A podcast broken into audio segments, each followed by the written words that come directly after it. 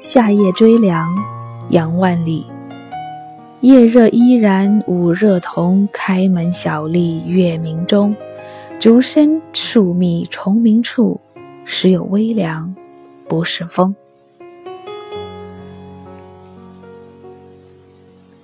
看着杨万里这首诗的第一句，感觉他好绝望了。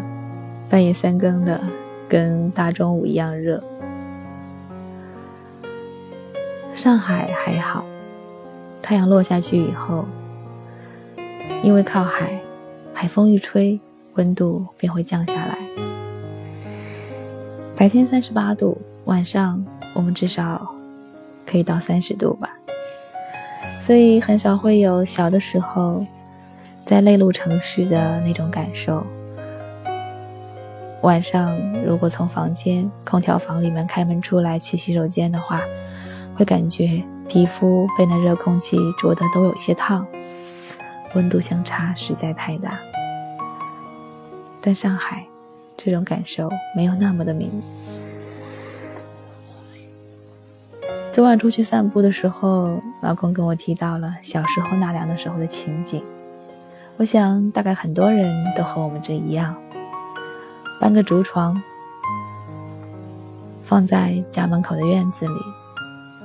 左右隔壁很多孩子、老人、爸爸妈妈一起，每家每户都搬出这样的竹床来，坐在上面，摇着扇子，聊着天。爸爸妈妈给孩子讲着故事，小孩子们脖子上、腋下四处铺满了痱子粉，花露水两种香味混合在一起。弥漫在空气之中，那种情景，现在是再也没有机会去体会了。那是我们儿时夏夜追凉的情景。杨万里，夏夜追凉。